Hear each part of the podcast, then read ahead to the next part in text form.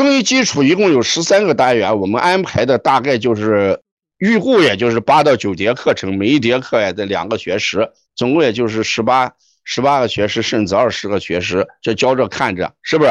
预估就是这么一个学时状态。那在这个学时状态里面，呃，中医理论体系的特点，哎，我们大概十分钟就讲完了，已经讲过了。啊，精气学说考题也就十分钟左右，阴阳学说大概就半个来小时，五行学说也就是半个来小时。我们把前面的一二三四这几个单元已经用两讲的时间讲完了。如果连续听的话，基本上中医基础你已经学了一部分了。如果把那两趟听完的话，就是中医基础考试你已经把这这前面这。四个单元的分已经完全得到了，你不要怕。有些人说老师，你这个讲的简单这个程度，考试是不是这样的？课堂上讲的题跟考试是同等同等的难度，而且我跟大家讲，我考课堂上那个题基本上都来源于每年的真题，所以不用担心，一点都不用担心啊，一点都不用担心。呃，担心的就是你没有抓住机会。我现在担心的就是你没有十十二月一号进。进我们的这个班里学习，这是我的担心，也是我的遗憾。我的担心就是你失去了一个机会，我的遗憾也就是你今年又错过了，对不对？错过了一届，错过了二届，第三届又错过了，是不是？所以说我希望你错过了一届，错过了二届，一定要抓住第三届的机会啊！我们十二月一号在课堂上学习，这就是今天晚上我给大家试听的一个真正的目的啊！做事情都是有目的，都是有。这个方向的，对不对？我们的视角就是让大家到十二月一号来进来听课，就是这么个意思啊。那拿什么让大家十二月一号来听课？就是看大家听了之后，呃，零基础能不能觉得容易，能不能学会啊？所以我今天开始讲第三次试讲，内容就是第五单元啊，第六单元五脏这个单元的排法，因为我们现在试讲课不是一个闭环教学。可能前面讲了四，怎么今天碰到六了？没关系，进入正式讲的时候，我们还会有个闭环的东西啊。试讲的话，我们不是闭环教学。那这个已经达到考点的概要的第十二个考点啊。那一门课下来，也就是三三四十个考点。我们现在讲的第十二，十二个考点就是五脏的生理功能和特性。两很简单，你不要复杂。五脏的生理功能是一个概念，特性是一个概念。每一个脏器你掌握一个功能，一个掌握一个特性，就考上了。就这么简单，所有的文字都是考试题，都是考试题。你听清楚，心心的生理功能是什么？心主血脉，心行血，心生血，对不对？这就是考题。心是怎么生血的？血等于什么？精血藤原，肾精再加上水谷精微化生的东西加在一起，在心火的熬制下。心火把我们的营养东西水谷精微就熬成红颜色了，熬成红颜色就变成血了。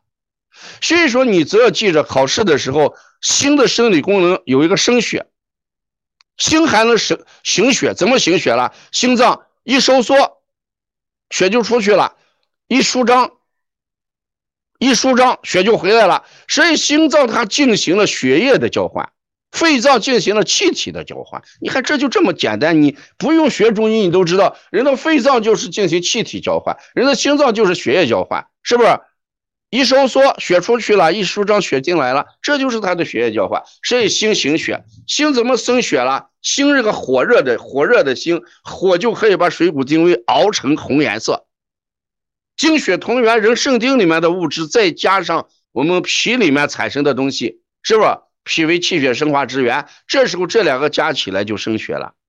心主脉是什么？就是推动血脉，推动着心气，推着血在血脉里面运动啊！你看人这个心不跳的时候，血就不流了，是不是？所以说这个东西，你坐在考场上，题一出来，你闭着眼睛都能答出来。这就它生理功能，就这么简单。这几个就是考点，一个考点心生血。第二个考点，心行血，气血的流动与心相关，血的生成与心相关。有一个考试题，与血形成相关的脏器，一个脏器是心，两个脏器是脾，是不是？三个脏器是什么？肾。是不是？那心生成的时候为什么与肾相关了？那肾精里面的物质肯定与肾血相关。为什么与脾相关了？脾把吃的东西水谷精微转化出来，与它相关。为什么与心相关了？心火熬它，心火熬这两种物质。所以你看，这个是个重点的考试题，每年必考的一个题。血液的形成与哪三个脏器有关？第一，有心火嘛，心火的参与；第二个，有肾精嘛，肾的参与嘛；第三个，有水谷精微脾的参与。所以，心肾这三个就是血液形与血液生成非常重要的相关的。现在遇到这样的考题，老师只要课堂上一讲，你一答就会啊。这是新的生理功能，对吧？那新的生理特性是什么？功能是干什么？功能就是能干什么？那有了这个东西之后，它能表现在哪些方面？所以说有一个心为阳脏，心为阳脏。那心为阳脏就是一道题。谁为焦脏？课堂里面有学过中医的人，谁为焦脏？谁为肝脏？啊？肺为焦脏，心为阳脏，那谁为肝脏呢？谁为肝脏？肝为肝脏。你看学过的，这都是考试题啊，都是考试题。这是心为阳脏，这第一点。这上节课讲了，心在胸膈之上，心在胸膈之上为阳，心又是火火热一片，又是动的，阳中之阳，所以呢，心为阳脏。心主通明啊，人睡不着觉，人呢是非不分，那肯定与心有关系，对不对？这不用讲，你就知道心怎么考。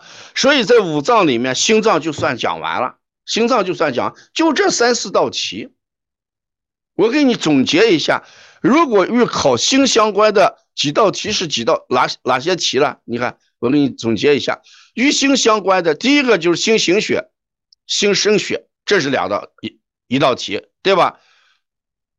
还有一道题，心主神志藏神。你看这个神啊，在广义上来讲，就是人精神不精神，就这意思。你看医生看这个人的眼神的时候，目光炯炯有神，目光明亮，哎，这个人没有问题。起码心能藏神，神表现在眼神上非常好。一看这个人眼睛没有光，呆若木鸡，哎，这个人一定是心不好，是不是失神着嘞？这个语言语言连贯，语言顺畅顺畅，语言声音洪亮没有问题。这个人语言地位有问题，这个表情丰富，表情呆滞，动作协调，动作。迟缓，所以说人这个神气四十也表现性，这是广义的。狭义的来讲，就是人的意识还清楚不清楚，思维敏感敏捷不敏捷，有没有情感？我们好多人就叫冷血动物啊。这里面有个重要的一道题，谁为君主之官？你看，谁为君主之官？一道题，这都是考题，每一个版面都是考题，不是考题的不会进到我的 PPT 里边来。谁为君主之官啊？那讲谁着嘞？心为君主之官，是不是？心为君主之官，谁为生之本啊？心为生之本，谁为五脏之大主呀？心为五脏之大主。所以这个版面就有三道题。我们讲课就是以考题为主导啊！你把这三道题学会了，只要在中医基础上出现了与心相关的题。就这几个吗？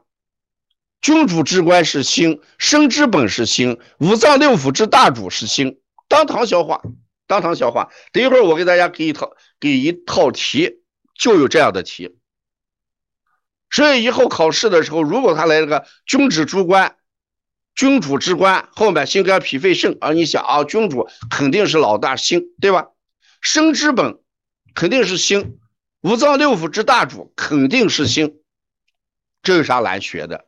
真的不难学啊！所以中医我们一定给大家觉得是非常好学的，对刚才讲了同名，这是心，所以心能表现出来的就这么多东西啊。